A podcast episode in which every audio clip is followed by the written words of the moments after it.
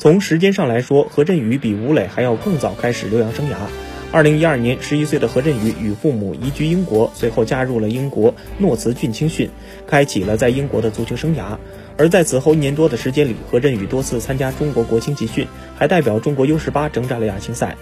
本赛季，何振宇作为狼队 U 二三的常规轮换球员，在英超 U 二三联赛中有过六次出场。他非常希望能在这次合同到期之前在英超出场。目前，何振宇暂时没有回国打算，先争取坐稳主力。对于他来说，今年最大的目标是能够在狼队 U 二三打上主力，然后再向升到一线队而努力。